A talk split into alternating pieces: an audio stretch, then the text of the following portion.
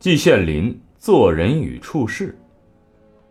一个人活在世界上，必须处理好三个关系：第一，人与大自然的关系；第二，人与人的关系，包括家庭关系在内；第三，个人心中思想与感情矛盾与平衡的关系。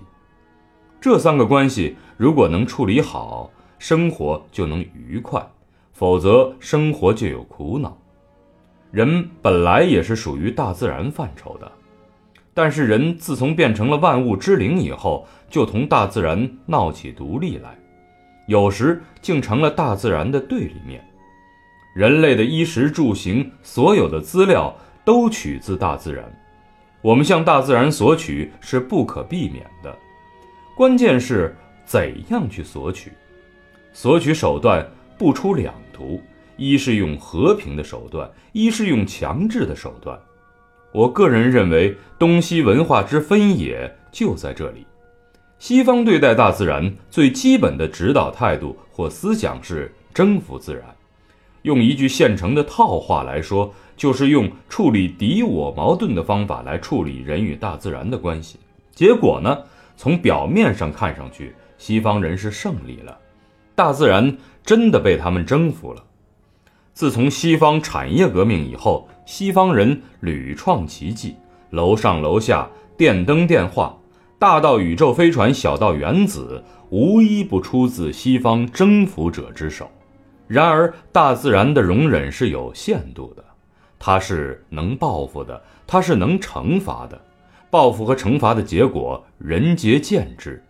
比如环境污染、生态平衡、臭氧层出现空洞。物种灭绝、人口爆炸、淡水资源匮乏、新疾病产生，如此等等，不一而足。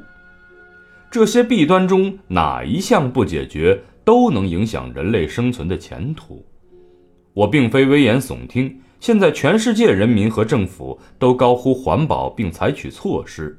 古人说：“失之东隅，收之桑榆，犹未晚也。”中国或者东方对待大自然的态度或哲学基础是天人合一。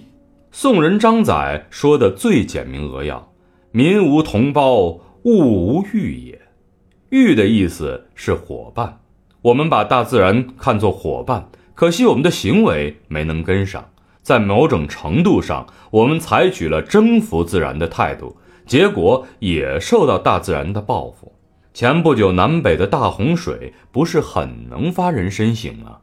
至于人与人的关系，我的想法是，对待一切善良的人，不管是家属还是朋友，都应该有一个二字真言：一曰真，一曰忍。